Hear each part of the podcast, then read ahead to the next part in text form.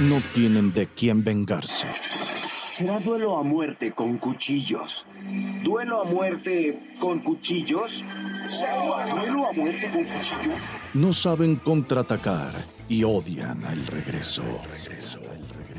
Así que solo quieren repechaje. Monos chinos regresa más animado que las fiestas en el sombrero del jabalí. Más refinado que los secuaces de Krang. Ay, el jefecito parece cabra en celo, se le va a cortar la leche. Oye, sácame de una dura. Con un montón de spoilers y opiniones tan ridículas que la producción no se hace responsable por ellas. Gabriel Basurto y Andrea Deiden te llevan a una fantástica aventura llena de rubias despampanantes, cocoons, pokémones y todas esas cosas que tu abuela creía que eran del diablo. Y claro, dispuestos a reivindicar las secuelas, porque no todas pueden ser tan malas como Boruto. ¡Comenzamos!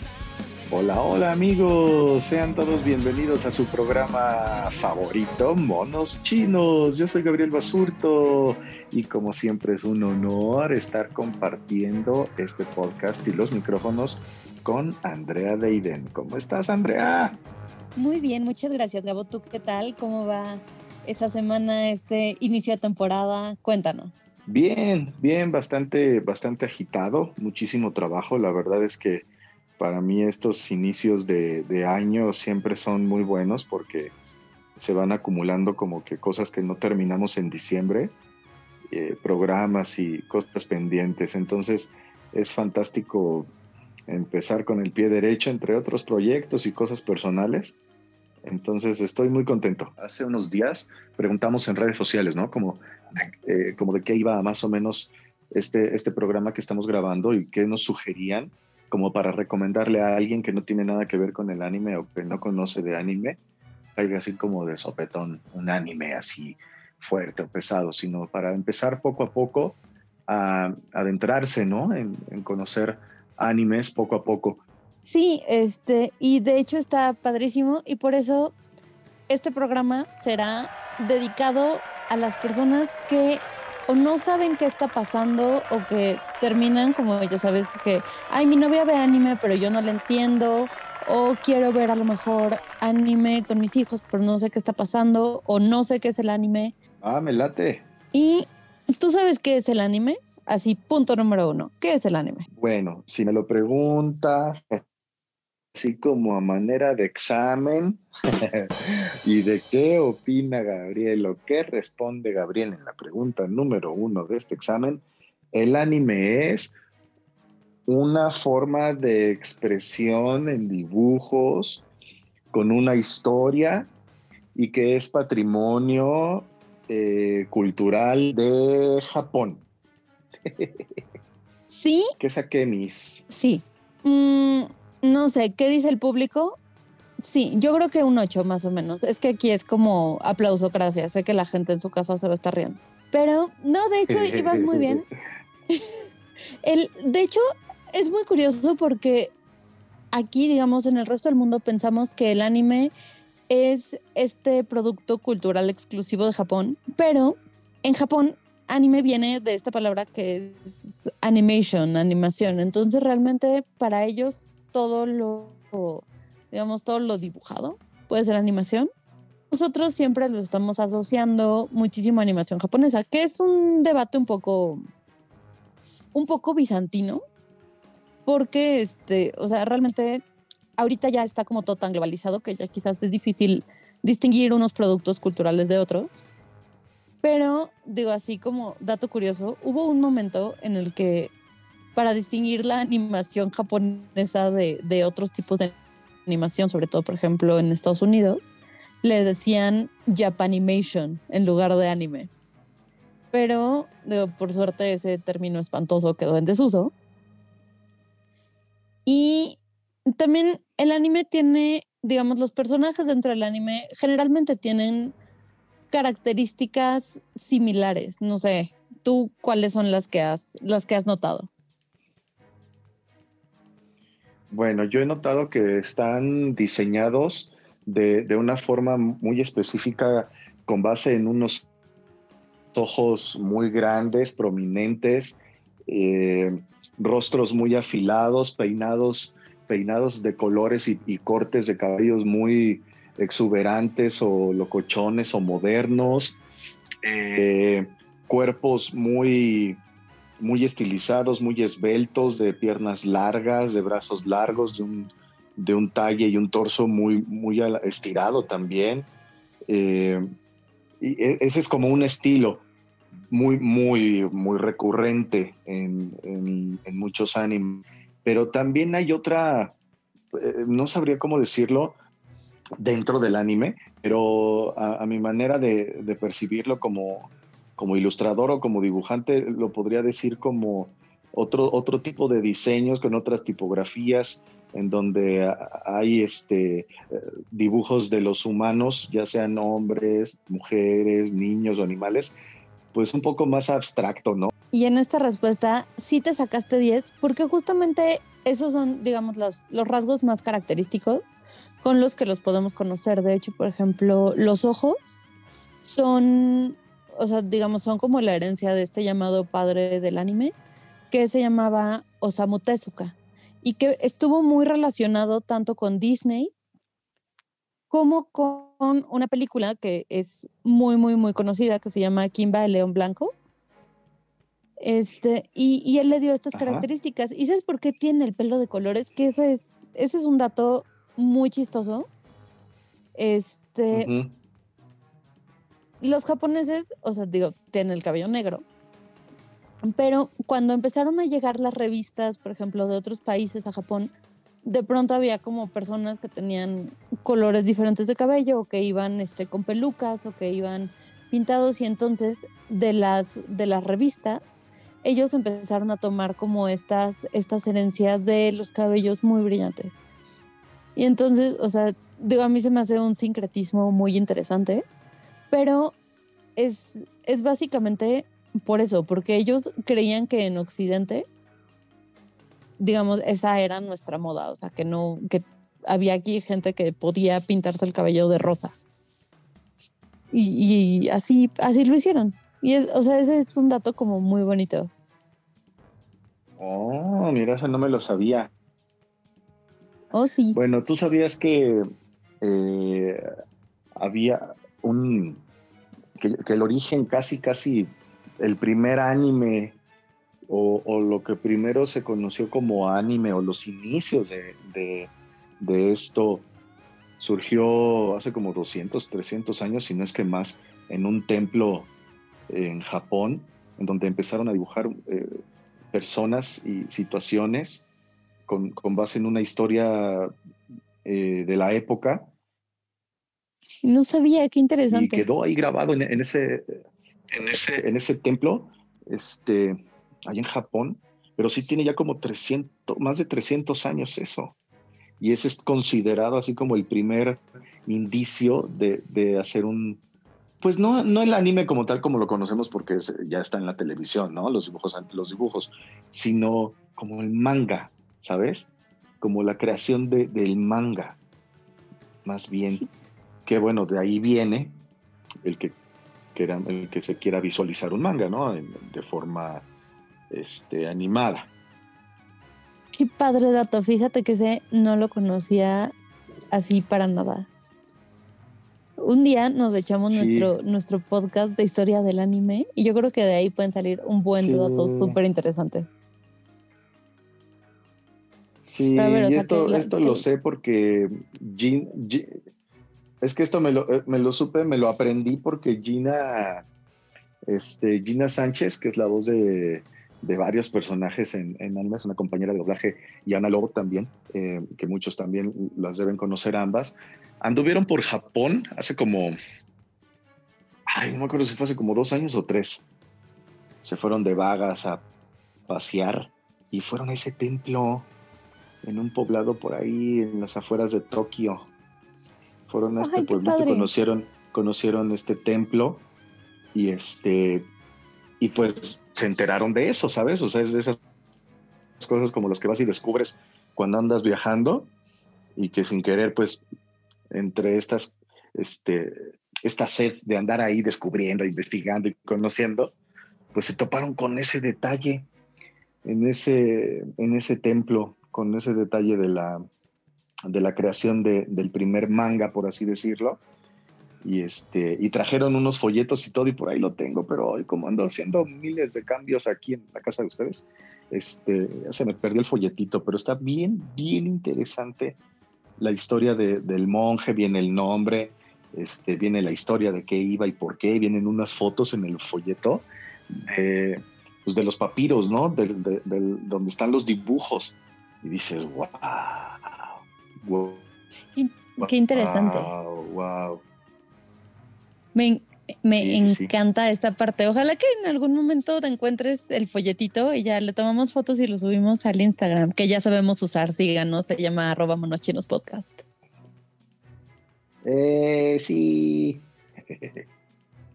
sí. O sea, ahorita vamos a estar muy autorreferenciales para seguir creciendo nuestra base o sea, nuestra base de monitos, porque la verdad es que ya que le estamos agarrando la onda al Instagram, sí está muy divertido. Y, digamos, siguiente punto, siguiente examen. ¿Tú te sabes cuáles son los géneros principales del anime? Ah, no. Bueno, hay cinco. O sea, digamos así como... Ok para ponerlo como, digamos, como en un, en un concepto de cuenta, una cajonera es el anime y los cajones más grandes, a donde luego hay como muchos otros cajoncitos, son cinco. Está el anime que es como para niños pequeñitos, que se llama Kodomo, y que es algo que habitualmente no tratamos aquí porque sí es como para muy chiquitos. Luego la verdad, hay unos que son muy tiernos, pero, o sea, digo, ya no es como tan nuestro target. y después... Existe el Kodomo. Ajá. Y después está el más, más, más, más, más famoso, en donde tú has tenido participaciones importantes, que es el shounen.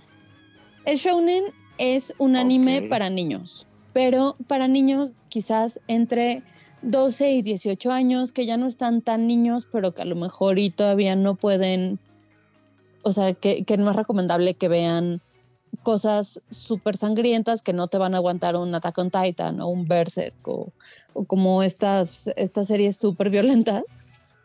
Y a lo mejor como que no le agarran tanto todavía la complejidad en muchas cosas. Y es como para adolescentes más chicos. Y aquí hay como o sea, aquí, por ejemplo, están Dragon Ball, Naruto, Caballeros del Zodiaco, One Piece. Está este, el tema de Jujutsu Kaisen, que ahorita está en emisión y véanlo porque está increíblemente bueno. Y digamos, la, los shonen generalmente tienen como esta, eh, digamos, como este tropo muy común, que es el viaje del héroe. Y generalmente es o sea, un hombre o un niño que de pronto tiene, o sea, se ve en un conflicto y tiene que empezar a crecer y tiene que llegar como a estos ideales muy bushido que tienen los japoneses de moral y de justicia y como de bienestar colectivo y de ser admirado por una, o sea, como por un grupo, que por ejemplo es algo que podemos ver muy fácil quizás en en Kimetsu no Yaiba, en Naruto, que el camino pues es el camino del ninja, en Dragon Ball, este, o sea, todo el viaje de Goku quizás es como esto, es hacer, hacerse más fuerte para pelear con alguien más. Y básicamente de eso, de eso se trata, o sea, de este niño que va viviendo aventuras y que va creciendo, que tiene maestros y que después quizás tenga como ahí un par de alumnos es, es como, se mueven mucho en esta dinámica. Quizás también te suene de algo, este, o, quizás tú estés un poco más empapado en My Hero Academia, que es un shonen total. Claro. Claro, claro, ok. Kodomo, shonen. Y luego viene el shoujo, que es como el shonen, pero para niñas. Y entonces, eh, ¿qué pasa con el shoujo? Generalmente está pensado en niñas que son protagonistas, tienen este, o sea, la verdad es que no está tan padre en algunas cosas porque se centran más como en cosas de dramas, en novelas, en algún tipo como de evento que las marca, por ejemplo, mucho el primer amor, mucho el tema, por ejemplo, de vida escolar.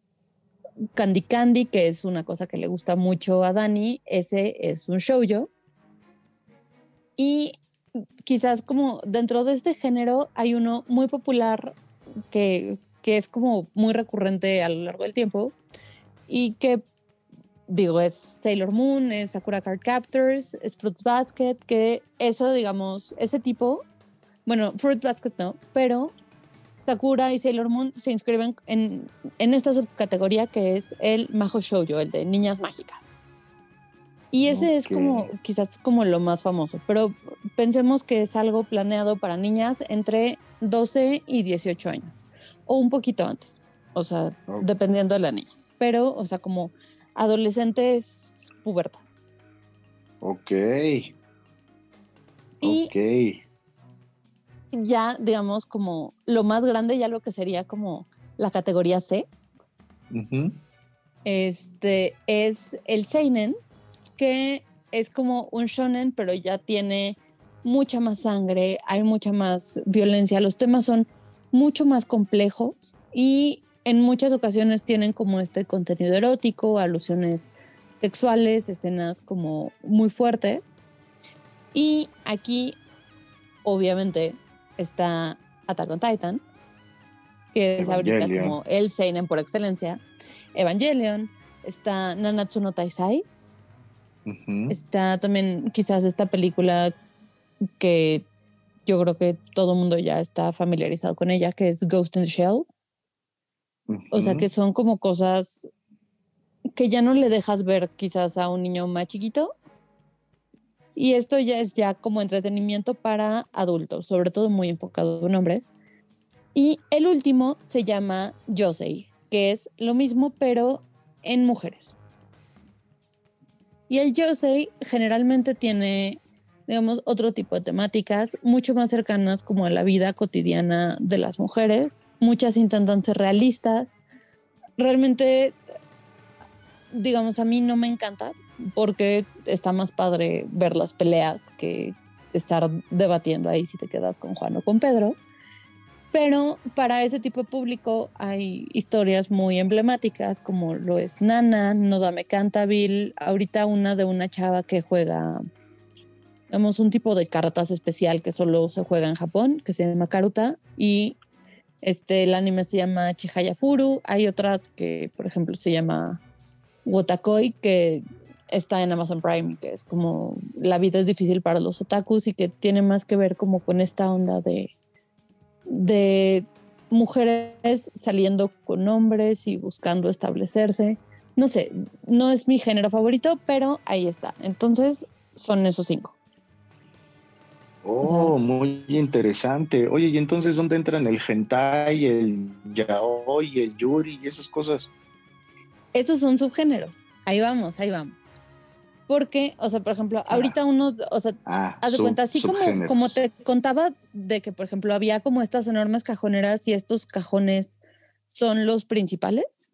Adentro de cada uno Mm. puede haber uno o varios, uno o varios cajoncitos. Por ejemplo, en el shonen y en el seinen es muy común esta cosa a la que le llamamos isekai, que es básicamente el personaje que es una persona normal es transportado a otro mundo que es lo que pasa y que se hizo sumamente famoso con Sword Art Online. Este, o por ejemplo. Digimon, que es como uno de los primeros casos de Isekai.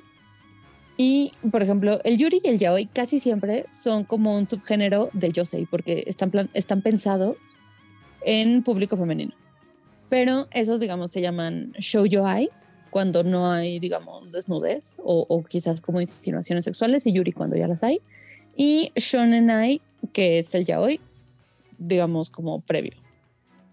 También está, por ejemplo, lo- las categorías de furros, que se llaman kemono, los robots gigantes que se llaman mecha. Por ejemplo, Evangelion es un seinen, pero de mechas. Entonces ahí ya lo vas poniendo como en el siguiente cajón. Y tenemos también, por ejemplo, hay, o sea, está estos que son famosísimos, que son el, el echi, que es como cuando hay quizás como, como insinuaciones como más sexuales, pero no se deja ver nada y se utiliza mucho más para la comedia. Por ejemplo, estas chavas a lo mejor súper tetonas o que tienen como de pronto se les ve la ropa interior. Eso es algo que manejan mucho como el echi.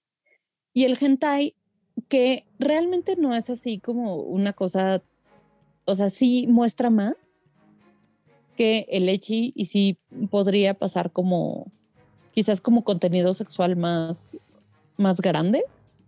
Oye, muy, muy interesante, la verdad, Andrea, todo lo que mencionas, ¿eh?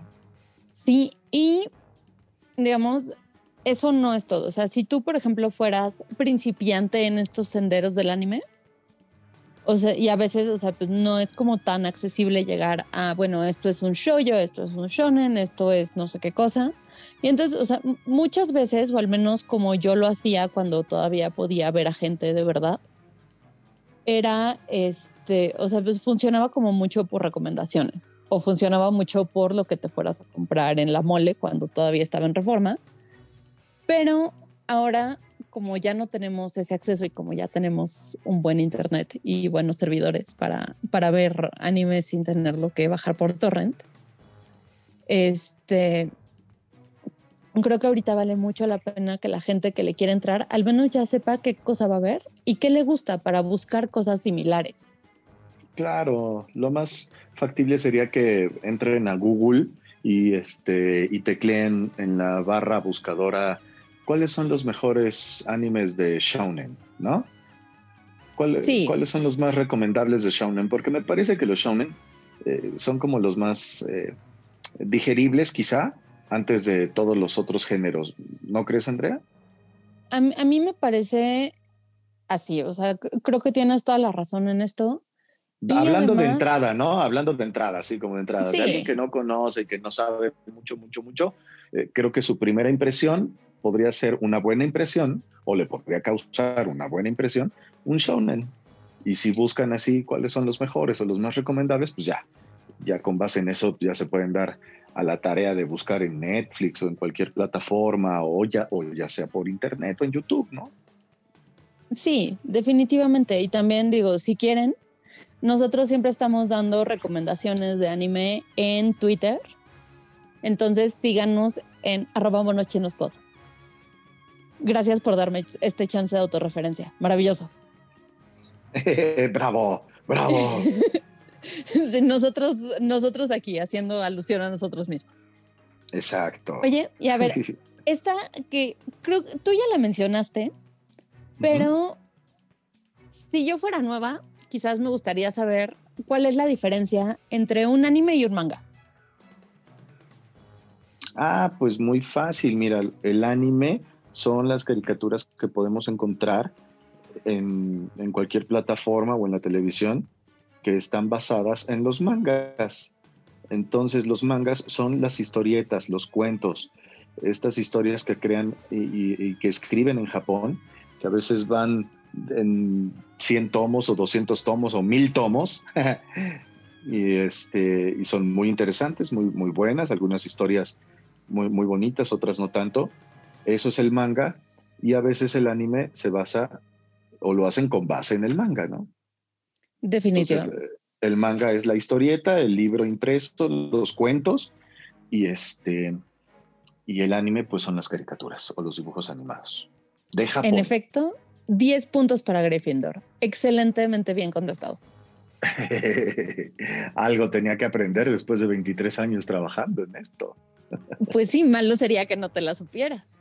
Sí, carajo.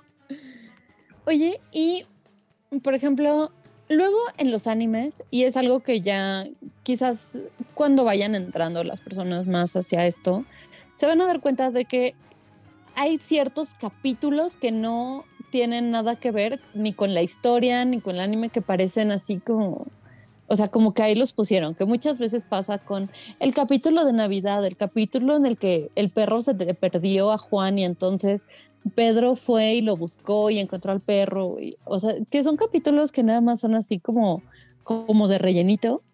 Muchas veces estos se llaman ovas. ¿Y qué tiene que ver un ova con todo esto?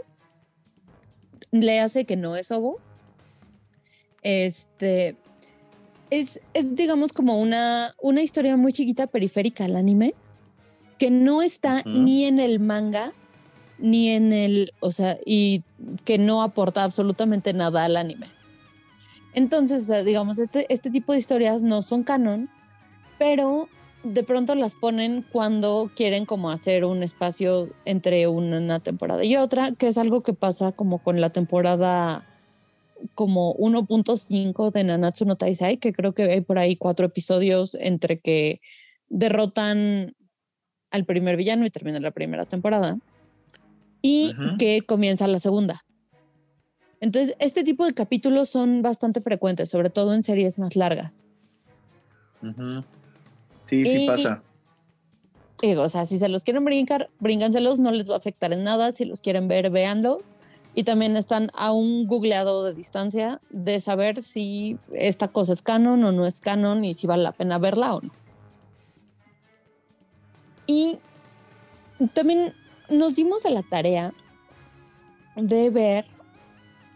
Ah, bueno, una, perdón, antes de eso, una pregunta muy común que nos hacen es cómo recomiendan ver anime, doblado o subtitulado. Yo soy de la idea de que como, como cada quien se sienta más cómodo. O sea, doblado creo que al principio, sobre todo para las personas que no están habituadas a las voces o a los tonos como del japonés, verlo doblado te ayuda mucho a centrarte en la historia, a entenderlo, a concentrarte, a entretenerte, este, sobre todo ya cuando estás como en este punto de saturación mental. Y quizás, o sea, digo, yo en mi experiencia prácticamente desde que no los veía en Canal 5, los veo subtitulados.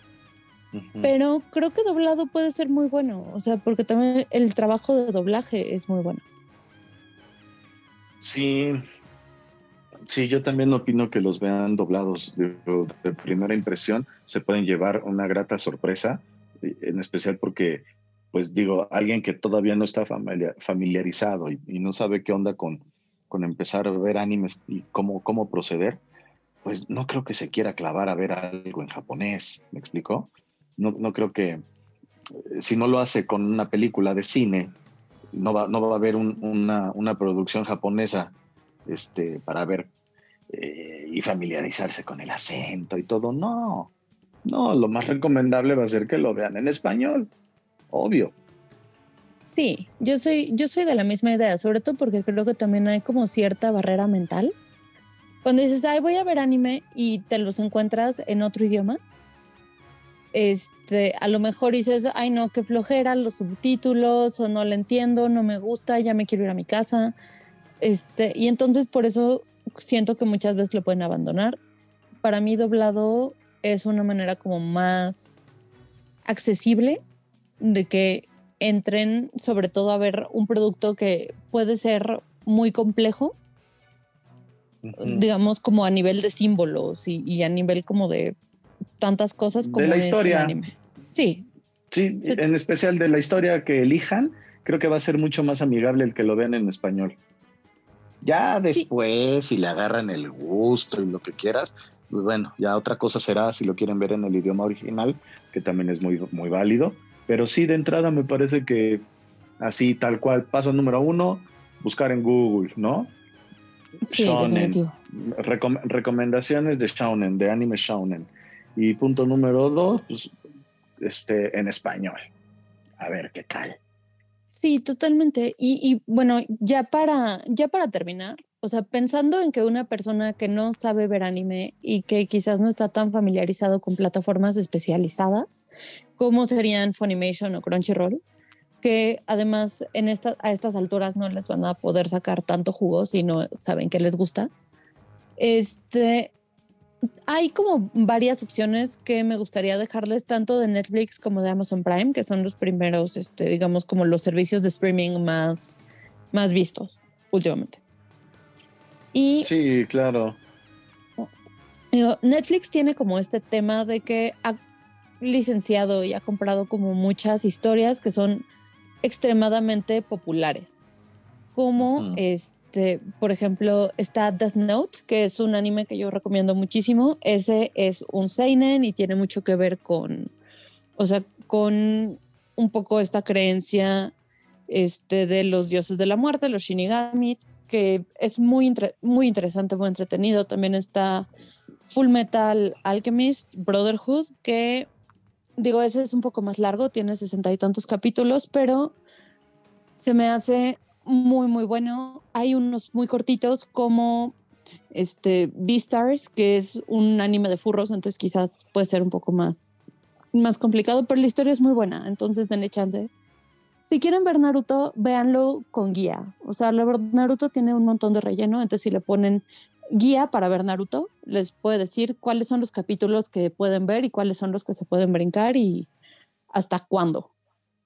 Y así también puede ser un poco más, más fácil. Y de Amazon Prime hay muchos animes que ya tienen sus ayeres. Por ejemplo, está Supercampeones, están las Guerreras Mágicas, están como todo esto que evoca a tu infancia, está Gamba, está... O sea, hay hay bastantes por ahí. Y de nuevo tienen uno que se llama Fire Force, que también es un shonen, que es como de bomberos con poderes. O sea, aparte son bomberos que no apagan el fuego, sino que están peleando contra demonios de fuego. Es interesante y creo que puede ser este, una buena forma de entrar. La historia también está padre, es sencilla y son como los servicios quizás más accesibles para que tampoco tengan que buscar ni en internet ni a lo mejor meterse a Crunchy o meterse a Funny. O sea, y, Dani no quería que el público se enterara de que nos está corriendo, pero, pero pues ya lo dije y entonces ya nos tenemos que ir. Bueno, pues fue un placer, Andrea. Nos escuchamos en la próxima emisión. Gracias, amigos, por seguirnos en las redes y por escribirnos y opinar y, y chacotear con nosotros. Hasta la próxima. Esperemos que les sirvan mucho. Recomienden esta pequeña guía a todas sus personas que no vean tanto anime. Esperemos que les sirva, que les guste. Síganos, arroba monochinospod en Twitter y arroba monochinospodcast en Facebook. Este, muchísimas gracias, Dani, por la producción y por todo. Este, y que todos pasen un excelente día. Nos vemos a la próxima.